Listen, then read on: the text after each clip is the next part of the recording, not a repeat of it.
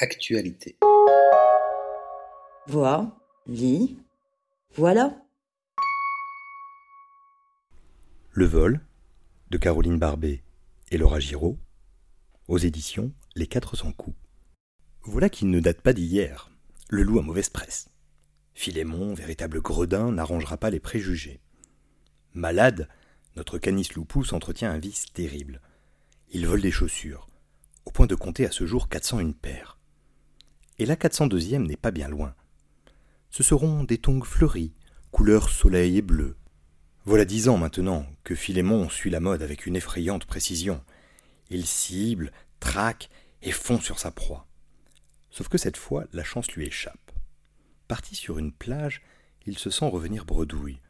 Seule une misérable paire datant de l'année passée à se mettre sous la dent. Hors de question de se réduire à de pareilles extrémités. Et puis, soudain, tout à coup, hop L'objet tant espéré lui tombe sous le nez, offert comme par magie à ses convoitises. D'autant que la propriétaire lorgne ailleurs. Philémon ne se sent plus de joie, il est à deux doigts de son larcin. Il piaffe, il miaule d'impatience, piétine et s'approche, à pas de loup, bien entendu, quand un chihuahua bondit et le prive des savates tant désirées. Voilà Philémon contraint de bavasser avec cette mégère de Huguette. Les tongs sont à elle. Il suffirait de peu pour qu'il ne les ravisse, enfin. Et voilà qu'invité à prendre place sur le transat qui fait face à Huguette, Philémon désespère. Il les lui faut, il ne tient plus. Rompu à toutes les bassesses, le loup se laisse amadouer par la bonne cause. Frivole et superficielle, Huguette elle-même n'aurait-elle pas une idée en tête? Le vol est un album qui tourne autour du non-dit.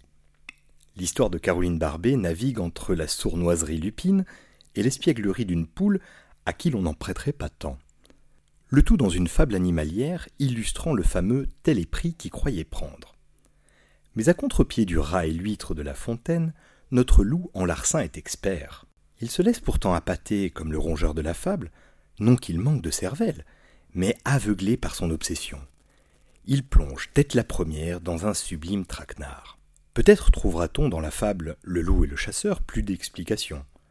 Après tout, quatre cent une paires, Philémon pouvait s'en contenter.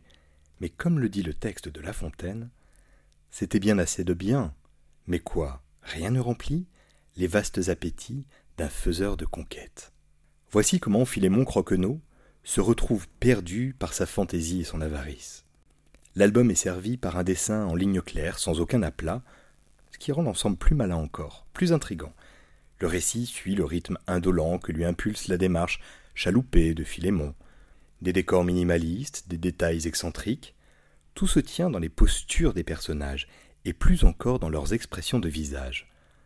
Entre guettes décontractée et entreprenante, le contraste est fulgurant avec un Philémon totalement dévoré par ses passions.